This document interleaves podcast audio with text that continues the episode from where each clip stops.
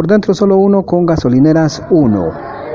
Desde el fin de semana se conoció inconvenientes en eh, los trabajos que se realizan en el puente que se ubica sobre la 19 Avenida y Novena Calle de la zona 3 de la ciudad de Quetzaltenango.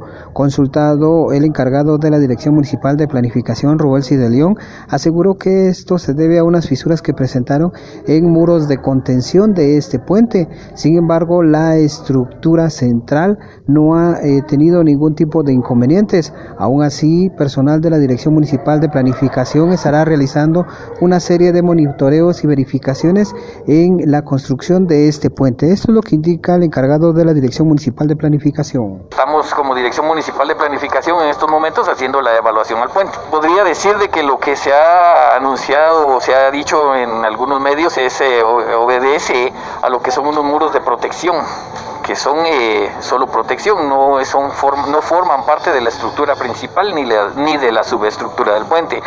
Las evaluaciones se están haciendo el día de hoy y se está, eh, de los resultados de las evaluaciones se estará comunicando a la empresa que es la responsable de la ejecución del mismo. Consideramos nosotros que esas fallas que, que son fisuras realmente eh, pueden ser producto de, de algunas, de algunos procedimientos constructivos. Lo que sí, eh, nosotros eh, nos presentamos el 14 de este mes a hacer una evaluación y habíamos detectado ya algunas fisuras que se le indicaron en su momento a, la constructora.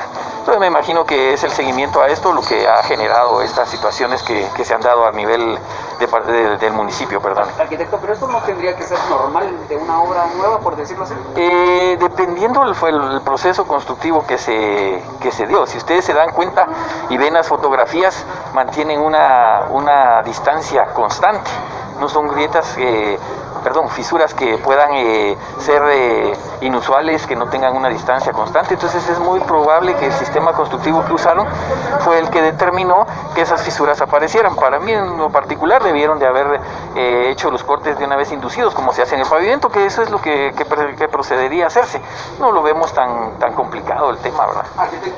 De manera extraoficial se conoció que son cerca de 40 fisuras, sin embargo se tendrá eh, que eh, presentar un informe por parte de la dirección municipal para conocer plenamente sobre estos inconvenientes que se dieron en la construcción de ese puente. Regreso a cabina, por fuera lo que prefieras.